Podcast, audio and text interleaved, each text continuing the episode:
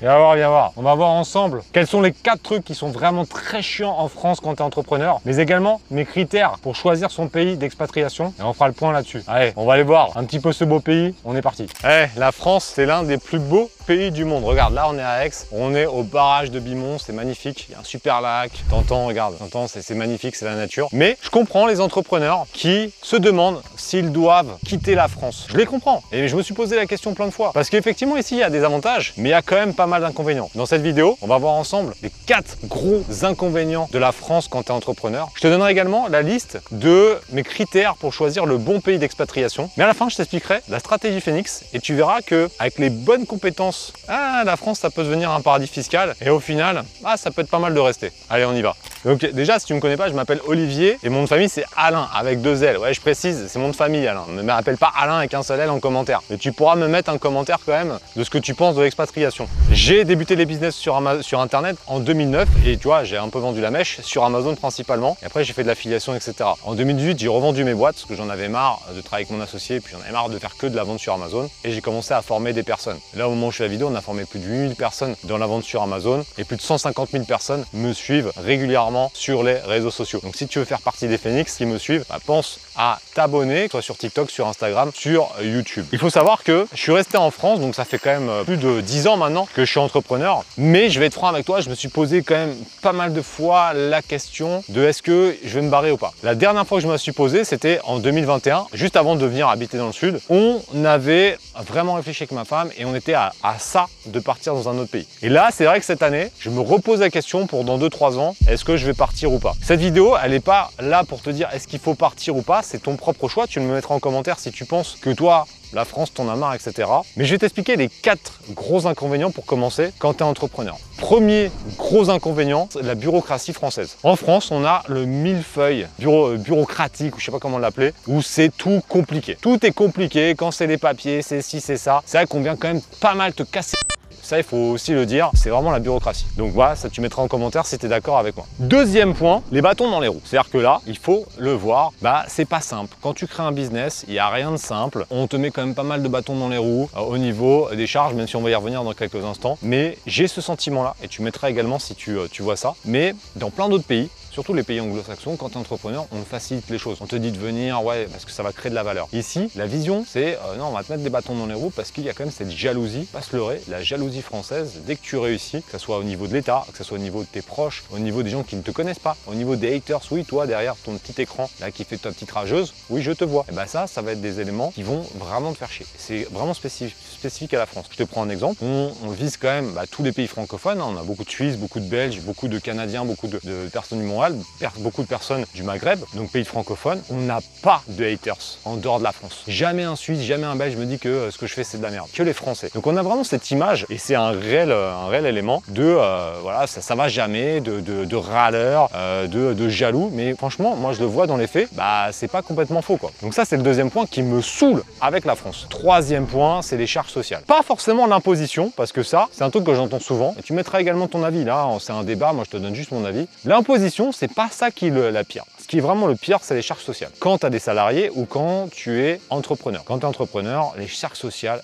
elles te déboîtent la gueule. Et ça, c'est vraiment la grosse problématique en France. C'est quand tu vas embaucher des gens, bah, ça te coûte deux fois leur salaire net et du coup, tu n'embauches pas. Et si on baissait ça, je peux te garantir qu'il y aurait beaucoup, beaucoup, beaucoup moins de chômage. Bref, ça, c'est un autre truc, c'est de la politique. Moi, je sais pas de politique, mais c'est vraiment le troisième élément qui me saoule. Quatrième élément, c'est la mauvaise image de l'entrepreneur. J'en ai déjà un petit peu parlé, mais moi, j'ai une histoire là-dessus. Quand je me suis lancé en 2009, je suis allé au Pôle emploi pour demander l'ACRE. Donc en gros, j'avais travaillé en apprentissage et je pouvais repartir soit avec du chômage, soit prendre la moitié de ce qu'on me devait en termes de, de subvention euh, du chômage. Je connais pas grand chose, hein, mais en termes d'allocation chômage pour créer ma boîte. Donc déjà, le principe, c'est-à-dire que tu ne branles rien, tu touches 100% de chômage. Si jamais tu crées une entreprise, que tu vas créer de la valeur pour ce putain de pays, tu vas toucher 25% au début et 25% 6 mois après. En tout cas, je sais pas si c'est encore le cas, tu mettras en commentaire. Mais en 2009, c'était comme ça. Donc déjà, voilà l'enculerie, c'est-à-dire que toi, tu te, bouges le cul à créer un business et tu as 50% de ton allocation chômage qui va partir pour un mec qui est au RSA. Je la fais simple, mais franchement, ça fout la rage. Donc déjà, injustice de fou. J'aurais pu rajouter ce cinquième point, injustice. J'arrive au Pôle emploi et la nana me dit quoi? Elle me oh, bah, de toute façon, dans moins de six mois, vous reviendrez parce que ça marchera pas. Truc de fou. Donc déjà, mauvaise image où euh, les gens n'ont pas confiance. Un deuxième exemple, quelques années plus tard, une nana de l'URSAF, elle vient et je sais pas, il s'était planté, je sais plus trop c'est quoi cette histoire. Et donc, euh, on a un, réajustement. elle me dit, oh, bah, c'est pas vous achèterez pas une seconde Ferrari euh, cette année. Bah, c'était en 2012 ou en 2013, je devais gagner 3000 euros net par mois. La Ferrari, c'était pas pour tout de suite, quoi. Donc vraiment une mauvaise image. C'est vrai que tout ça, ça peut te pousser à te barrer. Et là, on va continuer un petit peu, tu vas voir un petit peu comment c'est beau quand même la France. Mais je vais te donner les critères que j'ai choisis avec une pondération. Mais la pondération, bah, tu me mettras aussi en commentaire. Je pense qu'on aura beaucoup de commentaires sur cette vidéo parce que ça, c'est après, c'est très euh, spécifique. Mais je vais te parler des critères que moi j'ai choisis, que j'ai mis dans un tableau et je, je vais te raconter un peu comment j'ai fait pour choisir le pays qui me convient le mieux. Donc alors, on avance un petit peu et tu vas voir un petit peu comment on fait ça. Les critères, tu peux en choisir évidemment plein. Moi, je vais te donner ceux qui m'ont euh, le plus parlé et après, je vais t'expliquer surtout le système de pondération que j'ai mis en place. Parce que ça, c'est super important. Les critères, pour moi, ne se valent pas. Donc, j'ai mis un critère de pondération de 1 à 10. 10, c'est comme quand tu passais le bac, tu avais des coefficients, bah c'est pareil. Coefficient 10, bah, c'était super important. Coefficient 1, c'était pas forcément très important. Donc là, je te donne en vrac, et après, euh, je vais pas te donner forcément mon coefficient, tu mettras, toi, si euh, tu mettras tes critères et les coefficients que tu pourrais mettre. Mais ce qui va être intéressant, c'est qu'imaginons tu as 10 critères et que ça va de 1 à 10. Imaginons, euh, je sais pas moi, sécurité, je vais, c'est un critère important, critère 8, bah 8, ça vaut 8 points. Et donc en fait, je vais cumuler en fonction du pays le nombre de points. Et ça me permet de comparer. Donc je vais donner l'exemple concret de moi ce que j'avais. J'avais mis 7, 8 pays.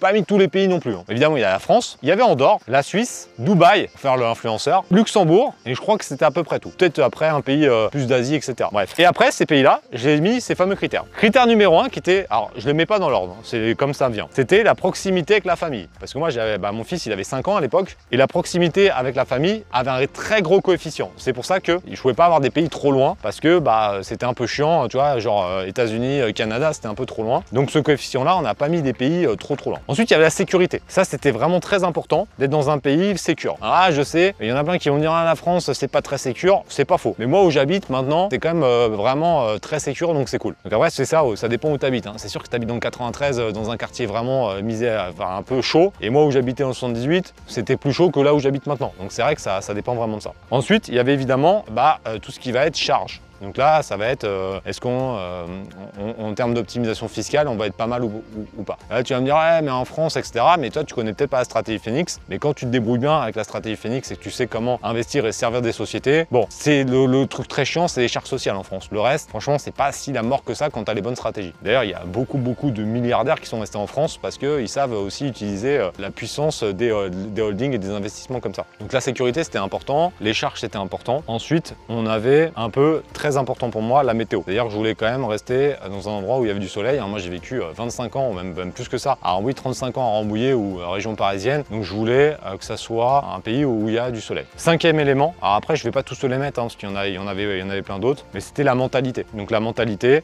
bah voilà, au niveau des entrepreneurs, est-ce que c'est un pays entrepreneur friendly ou pas. Et donc en fait, tu j'ai mis des pondérations. Au final, il y a plusieurs pays qui sont sortis. Il y avait la Suisse, Andorre et la France. C'est les trois derniers qui sont restés. Et on a failli partir en Andorre, hein. on était vraiment à ça. Et c'est juste que euh, ce qui m'a saoulé, c'est que au niveau de l'achat, euh, vraiment des investissements, c'était beaucoup plus compliqué en Andorre. Puisque imaginons, on voulait un chalet, et je sais pas, c'était par exemple 6000 euros par mois. Et moi, je voulais faire passer une grande partie en société. Et en fait, c'est un peu comme en France, c'est une question de, ratio en fonction de ton utilisation. Et moi, je voyais pas l'intérêt de mettre 6000 euros par mois dans un truc où j'allais pouvoir peut-être faire passer 30% euh, en société et au final prendre 4500, 4500 euros par mois, à titre perso. C'est-à-dire que je perdais un avantage pour moi important et surtout que derrière je ne crée pas d'actifs, je ne crée pas d'investissement. Et au final on est resté en France, on est parti dans le sud et on a trouvé une zone où j'ai pu acheter une baraque à plus d'un million d'euros qui a déjà pris euh, quasiment 200 000 euros de valeur et pouvoir faire des investissements avec la holding, etc. Donc au final, bah, dans mon cas de figure, pour l'instant, la France reste le meilleur choix. Maintenant, je comprends que tu puisses avoir envie de partir, mais attention avec l'adage, l'herbe est toujours plus verte ailleurs. C'est-à-dire que tu sais ce que tu quittes, mais tu sais pas ce que tu récupères. Donc tu mettras en commentaire sur toutes les questions que j'ai posées, est-ce que tu as vraiment envie de te barrer? Mais je finis sur un truc très important. Si tu te barres uniquement pour des raisons fiscales, c'est une erreur pour moi. Il faut que tu partes pour des raisons, voilà, que tu as vraiment envie de découvrir le monde, etc.